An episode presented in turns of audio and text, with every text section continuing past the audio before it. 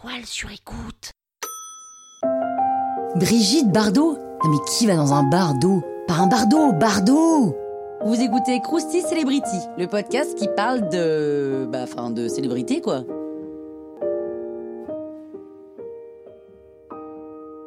Oh quand même, Brigitte Bardot, ça devrait vous dire quelque chose. Le sexe symbole des années 60, non? Brigitte Bardot naît à Paris le 28 septembre 1934 dans une famille bourgeoise et très catholique. Elle est passionnée de danse classique et à 15 ans, elle entre au conservatoire. En parallèle, elle pose pour le magazine Elle. C'est là qu'elle est repérée et qu'elle rencontre un certain Roger Vadim, l'assistant du réalisateur à l'époque. Ils tombent fous amoureux l'un de l'autre, mais bon, déjà que ses parents sont pas chauds pour qu'elle fasse du cinéma, là c'est juste pas possible qu'elle épouse ce type de 22 ans alors qu'elle en a que 16. Brigitte Bardot, qu'on surnomme bébé, fait alors une tentative de suicide et son père accepte finalement qu'il se marie à condition d'attendre ses 18 ans. Et en 1956, c'est la consécration, elle obtient son premier rôle dans le film de son nouveau mari, donc Roger Vadim, et Dieu créa la femme. Elle devient une légende, un sexe symbole et accessoirement l'actrice la mieux payée du cinéma français. Peu de temps après, Brigitte Bardot quitte son mari pour Jean-Louis Trintignant, qu'elle rencontre sur un tournage. Finalement, le nouveau couple ne tient pas et à partir de là, elle enchaîne les relations. En même temps, elle devait pas avoir de problème pour avoir les mecs qu'elle voulait. Elle achète une maison dans un petit port de pêche qui paye pas de mine, hein, un peu tranquille, sans troper, ça vous parle? Bon.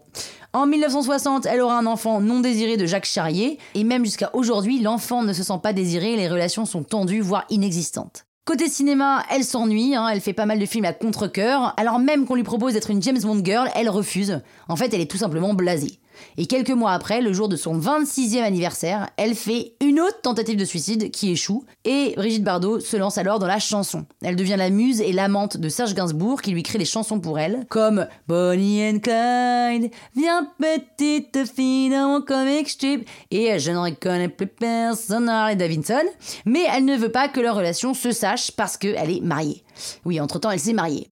Bardot arrête définitivement le cinéma pour se consacrer à la cause animale en 1973.